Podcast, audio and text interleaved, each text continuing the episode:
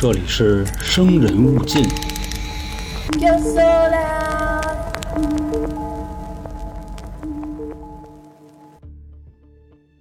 来了啊，朋友们，欢迎收听由春点为您带来的《生人勿近》，我是本台的杀人放火讲解员老航。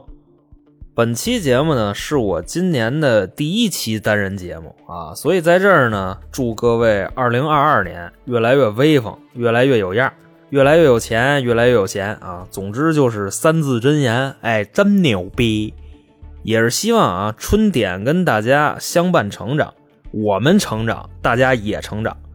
那除了祝福呢，还给大家带来了一点小福利，就是最近啊赶上这日子啊，平台搞活动，咱们台的女主播娇姐呢选了一批好吃的，就比如什么每日黑巧啊、拉面说呀，总之呢全是大牌子，有啥说啥啊，就是便宜。当时啊，我们拿到这个价格的时候啊，我们也怕是套路，就特意啊去咱们公认最便宜的地方啊，就是这个拉人砍一刀那平台啊，去比了一下价格。我们拿到的价格啊，现在是比那个平台旗舰店的价格要低的。这次呢，不为了挣钱，价格已经到这份上了，就没有什么佣金了，已经。所以呢，想采购零食的小伙伴啊，一定要进来看一看，这个价格绝对有优势。那下单的方式呢，您直接点击我的头像啊，就黑色的这个，然后呢，找到我的店铺，进去以后啊，这些商品就都可以看见了。啊，那行，说完了这个啊，正式开始咱们今天的节目。今天咱们要说的这个案子呢，发生在美国的罗德岛州啊，这块算是美国最小的一个州了。那个具体的占地面积啊，差不多也就三千多平方公里。这是一个什么概念呢？啊，你像北京啊，它的这个占地面积差不多是一万六平方公里左右。那这个地儿呢，也就相当于是五分之一个北京啊，大概你就可以理解为啊。这是边长五十多的这么一方块啊，就这么大一地儿。美国五十多个州里边最小的一个州，本身呢就是因为面积小啊，所以这地方啊它比较好管，民风呢就属于那种路不拾遗、夜不闭户的。但是啊，就在九十年代附近这块啊出了一个连环杀手，一下子啊把这个寂静的秩序就给打破了。说就在一九八九年的九月三号。当时啊，这个罗德岛州的一个小镇上发生了一起三尸命案。什么叫三尸啊？就是死了三个人，一家子啊让人给屠了，灭门惨案。说当天呢还是美国的劳动节啊，也算是法定的节假日。但他们那边那劳动节啊，跟咱们这边还不太一样。咱们呢就是过五一国际劳动节嘛，人老美的劳动节啊是九月的第一个星期一。反正呢，咱就说这意思啊。一九八九年的九月三号。那这个又是怎么回事呢？就说当天啊，这块有一个居民啊，是一大哥，就跟附近这么溜达，走着走着啊，就看到这个被害者他们家那院了，就往里一瞅啊，发现这个玻璃上啊有一个大洞，明显的就是让人给砸的。当时啊，这么一分析啊，心说干了，估计啊就是他们家应该进贼了。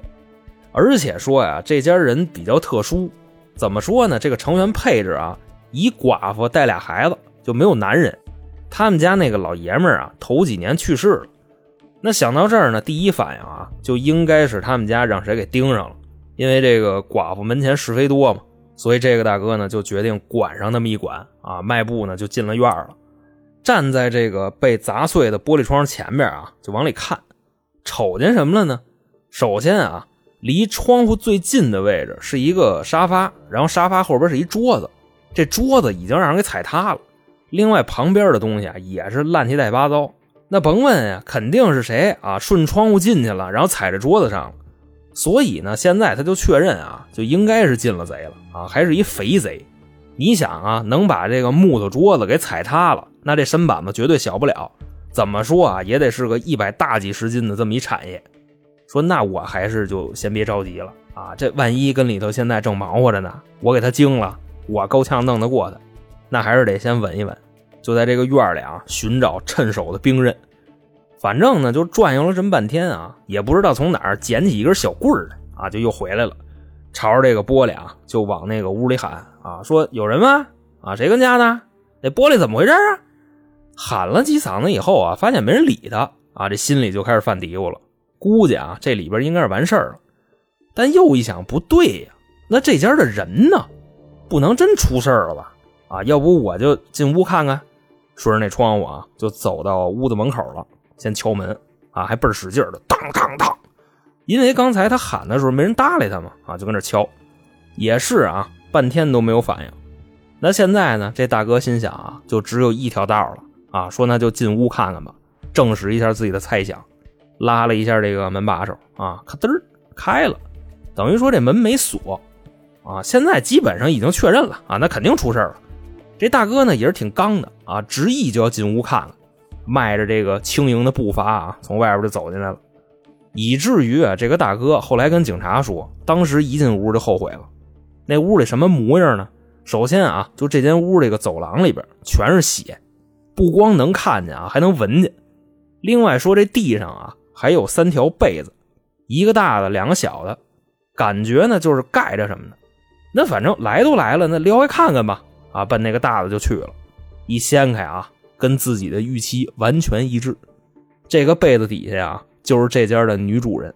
这人呢叫琼安，但看这模样啊，应该是已经死了挺长时间了。这大哥呢，当时也挺淡定的啊，感觉就挺见过世面的，也没喊，跑出去就报警了。后来呢，连警察都说啊，说这大哥这心理素质是真不错。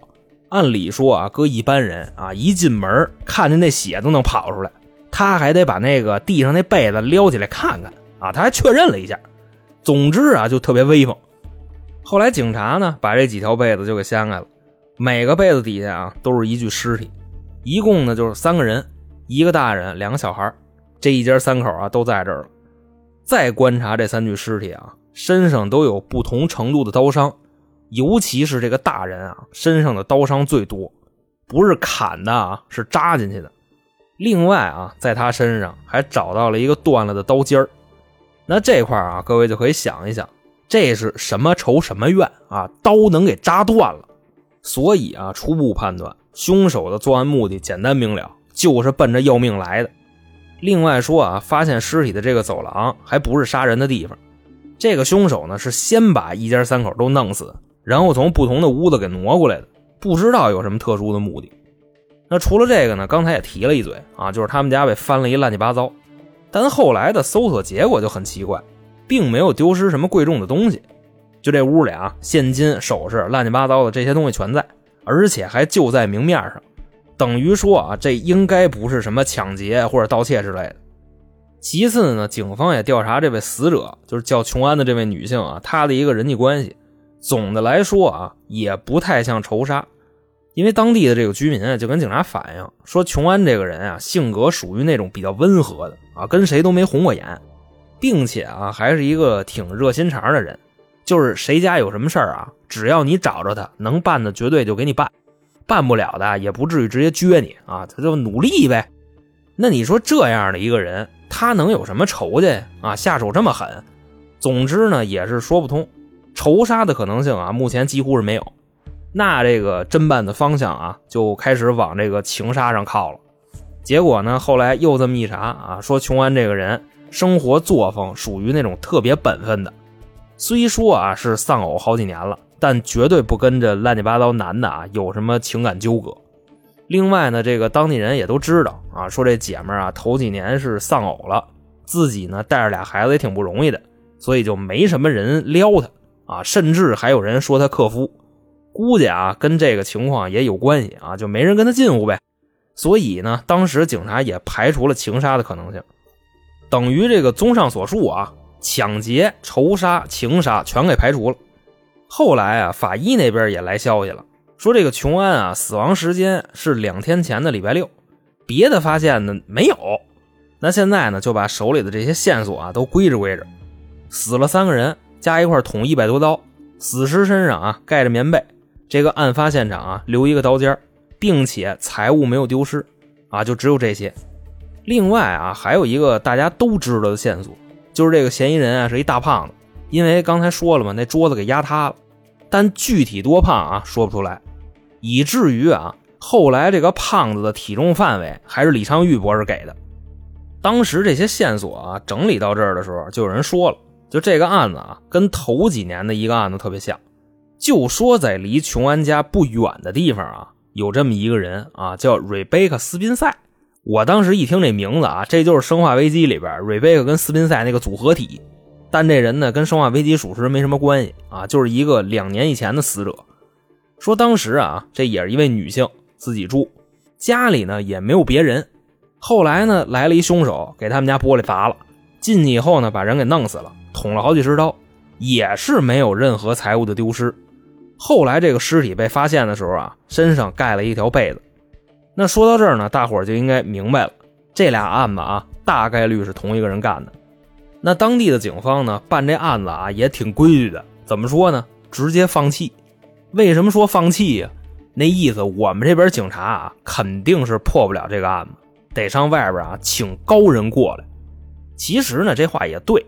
你想啊，就那罪犯给人桌子压塌了嘛？啊，报警的居民都知道是一大胖子，但李昌钰来之前可没人给出这凶手的体重范围，对吧？连最基本的测试都没做。那这个破案能力啊，就显而易见了。咱这块呢，有什么说什么。这个案子啊，打案发到李博士来前后就一礼拜，明白这意思吧？你像之前啊，李博士给人当外援去，有隔仨月的，有隔半年的，甚至还有隔了好几年的。那罗德岛州这案子呢，就隔了一礼拜就请李昌钰去了，并且啊，在这之前还是先叫的 FBI。你像这个美国的州际警察啊，跟 FBI 它还是有点区别的。州际警察呢，就只能负责自己这旮瘩的业务啊，他不能串州。那 FBI 呢，联邦调查局嘛，在美国的任何一个州啊都有执法权，并且这个业务能力啊，肯定是比当地管治安的警察要厉害的。另外说，人家出门也不用穿警服啊，有穿西服的，有穿运动的，有穿上这大丝儿的啊，裤衩子套外边的，反正咱就说这意思啊。罗岛州的警察先是求助的 FBI。等人来了以后呢，就直接查呗啊！这办案思路啊，咱实话实说，确实不一样。当时 FBI 啊来了以后，干的第一件事就是给这个凶手画像，说首先啊，看这俩案子啊，属于连环杀人案。那其中的共同点是什么呢？被害人全是女性，且家里没有男性，这就等于说啊，凶手很了解他们。那第一个结论啊，凶手大概率是附近的居民。第二个推断又是什么呢？这个凶手是一个白人，为啥呀？咱实话实说啊，有点歧视那个味儿。你想老美啊，歧视黑人跟亚裔，这也不是一年两年了，是吧？那为什么推测是白人呢？因为这两起命案都没有财物丢失。就 FBI 那意思啊，如果是黑人或者是亚裔去作案，他能不拿钱吗？所以啊，推断凶手是个白人，而且呢，还是那个有点钱的白人。那咱也不分析啊，这话到底有没有毛病？反正呢，咱就说这意思。第三个呢，就是说这凶手的心理有问题，属于那种就是玩火、尿炕、虐杀小动物的啊，这就是那个连环杀人犯的三要素了。那总结一下呢，大概就这么几条。首先啊，附近的居民有点钱，白人，性格有缺陷。当时啊，这个罗岛州警方一听这个啊，直接就服了，说：“哎呦，还是你们厉害啊！那找去吧，争取早日破案。”就根据这个 FBI 的嫌疑人画像啊，就在附近就这么找，前前后后呢找了大概得有个三四天，找不着，没这人。当地的警方就说：“难不成 FBI 错了吗？不能吧，还是咱们不够努力。反正啊，给他们弄的已经自我 PUA 了。另外，你看啊，这边抓不着人，周围的居民也都开始闹了。这这事儿呢，发生都快一礼拜了，是吧？凶手还没抓着呢。”而且也不知道是谁把消息散出去的，说咱们这边来了连环杀人犯了啊，专挑这个独居的女性下手。新闻呢也是天天播，那附近居民肯定不干呀，天天提心吊胆过日子，这谁受得了？你像那时候啊，在这个小镇上还有几个特别有意思的经济学现象。首先啊，这个枪店咱们就不用说了，你像连五金店生意都特别好，什么榔头啊、锤子呀、改锥呀、剪子呀。那销量直接等家伙就上去了。那除了五金店啊买卖好，还有什么呢？这个宠物狗销量也上去了。就甭管是大的小的，全给你买走啊，会叫就行。那你就看这个现象啊，就等于说当地的居民已经是生活在一个非常恐慌的状态里了。那人人自危嘛，谁都不想自己就是下一个目标。你像那时候啊，警察局门口天天围一大帮人啊，就跟警察闹呗。游行倒不至于啊，就是挤兑当地警察，说这个业务能力不行。另外啊，说这 FBI 也是一抛稀啊，都这么多天了还没抓着人呢，所以呢，就还得请一位高人啊来此地协助破案。那这位高人是谁呢？不说大家也都知道啊，就是咱们这个系列的大哥啊，李昌钰博士。当时啊，把这个事儿啊跟李博士一说啊，直接就答应了。想的也是，虽然挺忙的，但考虑到本案的性质啊，连环案还灭门，而且已经引起恐慌了。李博士心说：“啊，那不行啊，那这个案子就得放到我的第一优先级，把手里这点事儿呢归置归置啊，准备启程。那罗德岛州这边呢，跟康州离得也不远啊，这俩地方挨着。当地的警方呢，开着直升机啊，就就上康州就接去了。等这个飞机一落地啊，就这片的警长扶着那车门子，跟那机场正候着呢。看李昌钰啊，一下飞机直接就走过来了。呀，李博士，您可来了。”啊，这都翘首以盼好几天了啊，终于见着了。相信您的到来会还我们小镇一片安宁啊！说完了，给开车门。李博士一看，嚯家的懂事儿啊，那走吧，那就俩人上了车，奔警局就去了。在路上的时候啊，这位警长呢还跟李博士介绍了一下案情啊，山呼海啸就跟那说啊，这就是怎么怎么回事啊，说有一人给人家一家子都弄死了，而且啊，在这两年还杀过谁谁谁啊，但我们查不出来啊。就请的 FBI 给这个嫌疑人啊画像了，但是这个 FBI 呢也不威风啊，就怎么怎么着啊。但据我分析，这个事儿应该是就怎么怎么这么着，自己跟那还分析上了。李博士呢就赶紧拦着他啊，这这这这这等等会儿等会儿，你那套要是好使，你找我干嘛呀？对吧？你来分析上了，你能分析出个嘚儿来呀？当然，李博士这个原话不是这么说的啊，大概的意思就是什么呢？我查案。从来不听别人跟我说的，我只相信自己看见的，因为一旦听了别人的想法啊，肯定会干扰到我，从而呢就影响我的判断。反正警长啊听完这段话以后啊，心里就有点不痛快，但是呢他没办法啊，这个车里坐这人啊是李昌钰，你要是一个普通调查员跟他这么说话啊，估计一大嘴巴就过去了。但这话李昌钰说的，他也没有什么不平衡。说那成，李博士啊，那我不说了，那咱就上现场看看去呗。啊，也别歇了，毕竟这事儿也挺着急的，咱呀得赶紧给这个当地老百姓就一交代。不过有言在先啊，现场里边那死尸已经没有了啊，这都一个多礼拜了，早就给弄走了。李博说：“那行呗，啊，我都破这么多案子了，封神的那几个全没去第一现场，都是什么视频啊、照片啊之类的，要不就是隔了好久好久啊，让我瞅一眼。”在这个路上呢，这位警长啊就把现场的照片掏出来了，给李博看了。到了地方之后呢，又把这个视频放了一遍。那咱们啊就再叙述一下啊，就是一进他们家大门，走廊里啊码着三具尸体。怎么叫码呢？就是死了以后被放在这儿，而不是在这个位置上死的啊，就这意思。李博士呢就看了眼这警长啊，这个就是 FBI 说的心里有问题，把死尸码这，这人就有缺陷。这不就是单纯的为了躲窗户吗？怕人看见？凭什么搁走廊里这凶手就有缺陷呀？等于说啊，李博士来了以后，第一句话啊，之前 FBI 嫌疑人画像直接推翻，警长那边呢抖了手啊，完了啊，那意思忙活这么半天全是瞎忙。那现在啊，就跟附近的警员啊赶紧同步一下。李博士说了啊，之前 FBI 嫌疑人画像有毛病，所以啊。不要根据他那个范围搜索，你们把这个搜索范围给我扩大。后来啊，等警长那边的消息一出去啊，当地还发生了一个特好玩的事也不是谁啊，这个嘴那么长，就这个小镇的居民啊，都知道李昌钰来了，纷纷的啊就开始给警局打电话啊，提供线索。就比方说啊，报告警官啊，有线索，我旁边有一邻居姓黄啊，这人长挺精神的，打小啊我就瞅这小子不是玩意儿。所以啊，你们得着重的调查一下他。那一会儿呢，又来一个啊，这警官，我报案啊，我认识一崽儿叫老杭，身高呢一米俩几啊，这体重小三百斤，估计啊，被害人那桌子就是他给踩坏的。另外说啊，这小子也不是好玩意儿啊，一天到晚跟人吹牛逼，你们也就查查吧。你像当时检举的时候啊，也不光就检举这俩男的啊，还有一女的呢，说这个叫小娇啊，长得挺好看的，得有个七八分。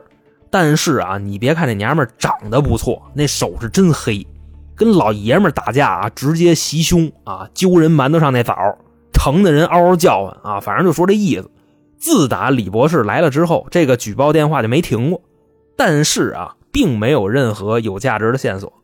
那咱呢就再说回李博士啊，当时呢，李昌钰在现场就看着那张被踩坏的桌子，一共呢四条桌子腿断了一条，这个凶手啊是大胖子，肯定没毛病。但李博士说，咱好歹得知道他到底有多胖吧？啊，怎么说也得给一个体重的下限。你大海捞针，你也得告诉我这针长什么模样啊！于是啊，李博士就让人买了个一模一样的桌子啊，他自己上去踩。你想当时啊，李博士那身高体重啊一七四，但是体重呢特别轻啊，都不到一百二十斤，他就跟这桌子上蹦都没事后来呢，想出来一办法啊，就抱着一个大水桶踩，直到这个重量啊连人带水加到一百八左右的时候，这个桌腿断了。等于说啊，这个嫌疑人最轻也得一百八十斤。那如果说下限是一百八啊，上限就没谱了。你想，就老美那地方，对吧？天天卖香鱼、卖香鸡、卖香骆驼的，那三百斤大胖子满街都是。所以啊，这个上限真是不太好办。那现在啊，就有了第一条线索：这个凶手的体重啊，在一百八十斤以上。那后来呢，又在这个屋里啊，开始研究血迹。就还是用那个老办法啊，咱们都听说过李氏血迹显现法，把这屋里所有的地方啊都喷上那种李博士特制的好药啊，这个血就全显出来了。说就在这个屋里啊，真的有好多肉眼看不见的血迹，你就看啊，慢慢慢慢的，这个地板上啊显出好多脚印来，一个一个的就这么出来了。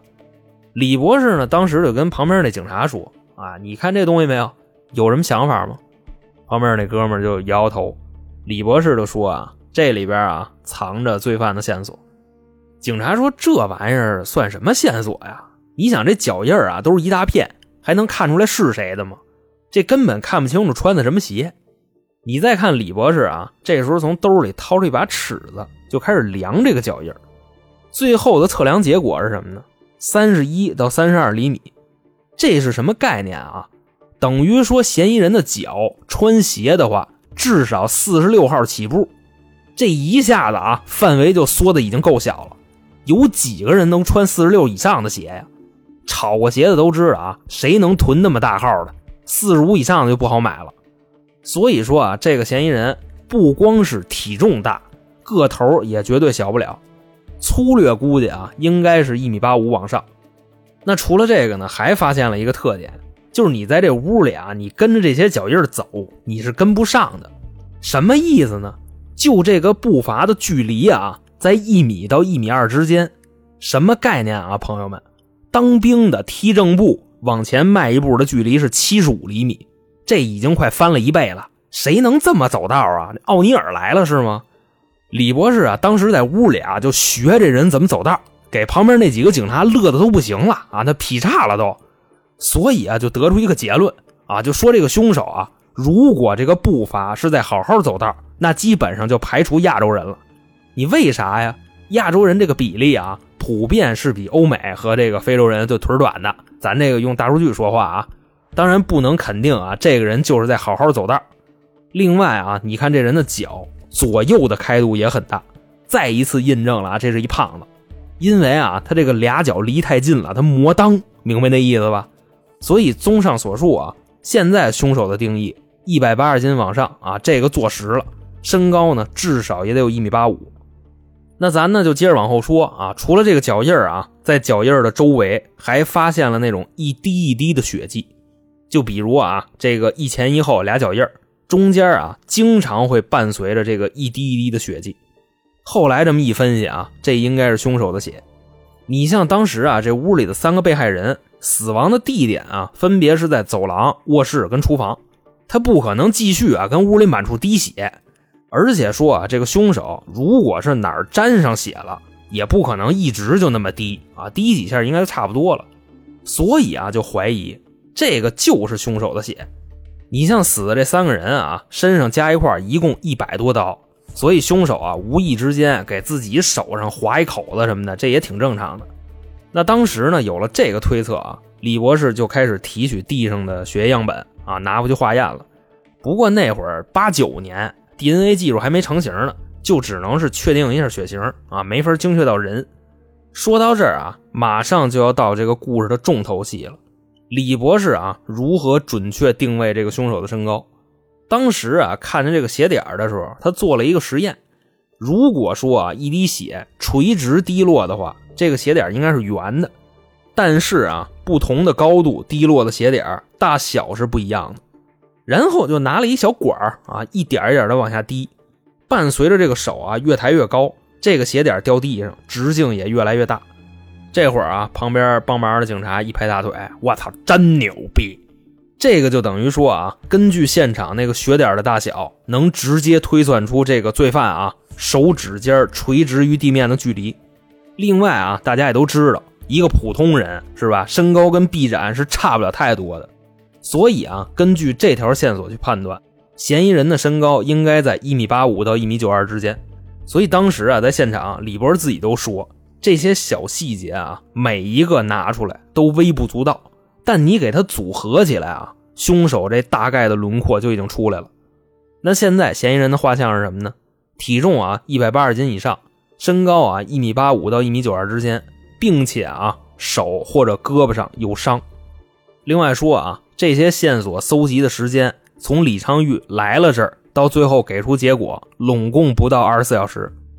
所以你就看啊，李博士这个办事能力啊，就是当地警方加 FBI 一个礼拜。什么收获都没有，外加上啊，FBI 那个嫌疑人画像啊，也是自己愣猜的。那李昌钰呢，来了不到一天，这些东西就全出来了。所以就为什么那么多人吹呀啊，包括我不服，真不行。谁看见那血，他会往身高这上想啊，对吧？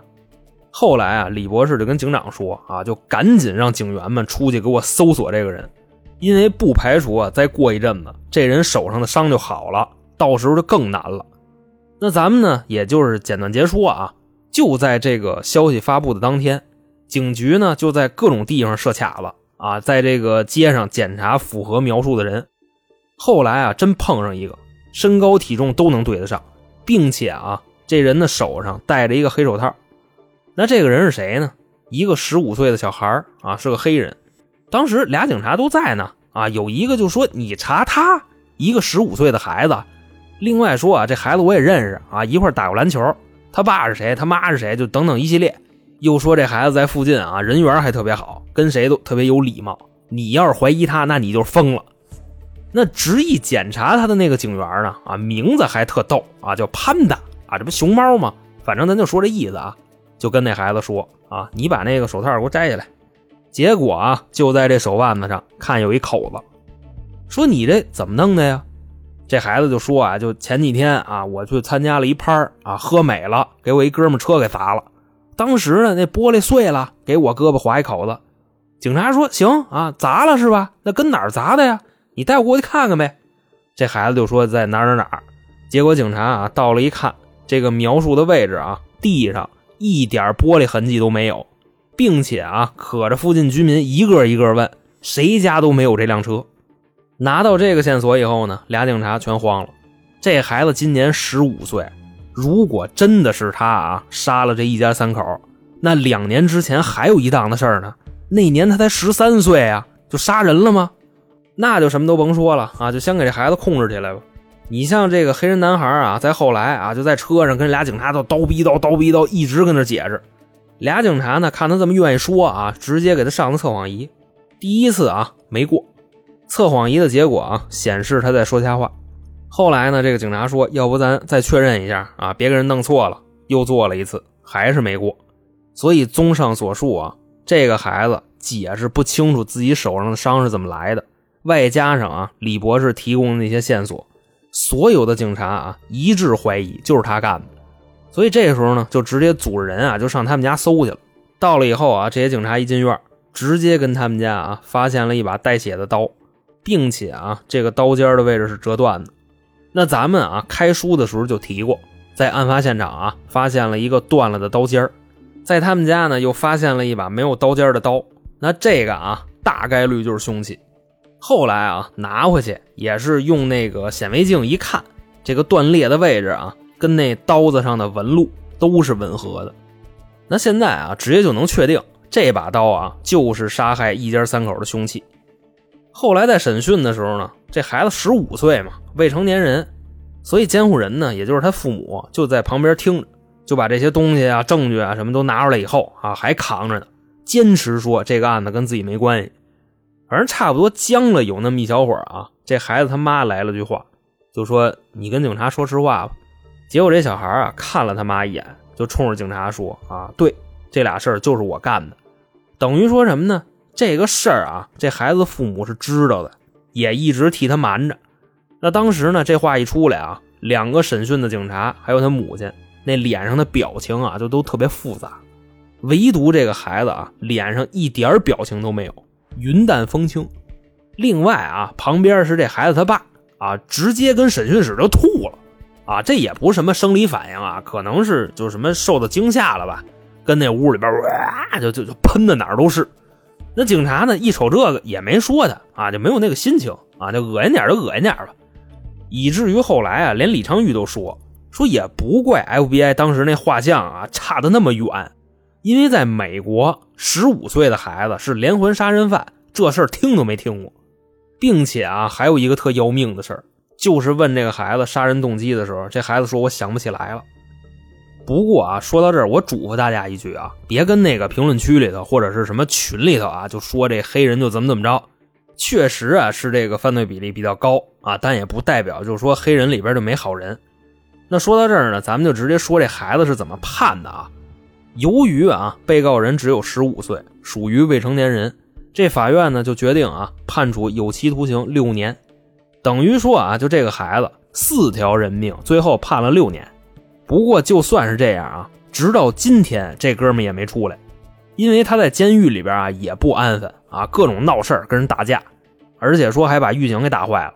这八九年的事到现在关三十多年也没出来。不过啊，就算再关他三百年，我估计也没法平息这个镇上居民的愤怒。那么好，这个就是在一九八九年。让李昌钰印象特别深刻的啊，发生在美国罗德岛州的小孩灭门事件，在这儿呢就给您各位讲述完毕。另外，今天这期节目啊，我对我的口条并不是很满意啊，表演的成分比较少，主要啊是我这个上火了啊，舌头根子疼，所以大家就多担待。那在节目的最后呢，再跟大家说一下咱们明年的开运节目。就是咱们台的命运管理先生啊，永成教大家看自己的八字跟解析的注意事项。毕竟啊，咱们国家都有这个传统，就是开年求一个彩头。那这个节目呢，收听的最佳时间啊，就是在春节以前啊，都 OK。要是节后的话啊，有用归有用，但就不是头一班了。另外啊，购买了这期节目的朋友呢，直接联系老黄，还送您一个六十八块钱的拜太岁礼盒。具体的使用方法啊，这个节目里边都有，是您自己来还是帮家里人买啊？再或者说实在不方便，我们也能代劳。收听的方式呢，还是关注 N O R 啊春点，回复二零二二啊数字啊二零二二就可以找到了。另外呢，那里边也有加群的方式。